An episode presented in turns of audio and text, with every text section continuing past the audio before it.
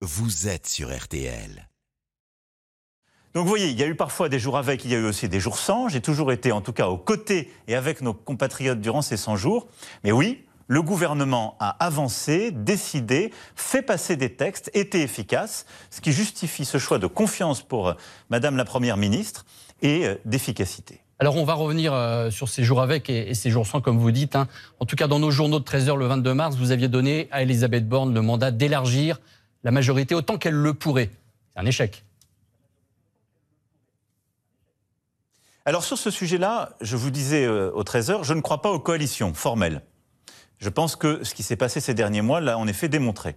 Ensuite, c'est tout à fait vrai qu'il n'y a pas eu la formalisation d'accords de gouvernement, même avec des groupes parlementaires. La Première ministre a essayé. Mais il y a deux leçons très concrètes pour le pays de ces 100 jours. La première leçon, il n'y a pas de majorité de rechange. Lorsqu'il y a des motions de censure qui ont été votées, elles n'ont pas emporté la majorité. Donc il n'y a pas de majorité alternative. La deuxième chose, c'est qu'il y a eu des majorités d'échange. Et que texte par texte, le gouvernement a su bâtir des majorités pour les faire passer. Au moment où je vous parle, nous avons fait voter plus de textes qu'il y a cinq ans au même moment. Est-ce qu'il n'aurait 49 pas, été, n'aurait pas plus simple de, de, euh, nommer cette nouvelle Gérald mandature. Darmanin Donc euh, les résultats sont là et on avance.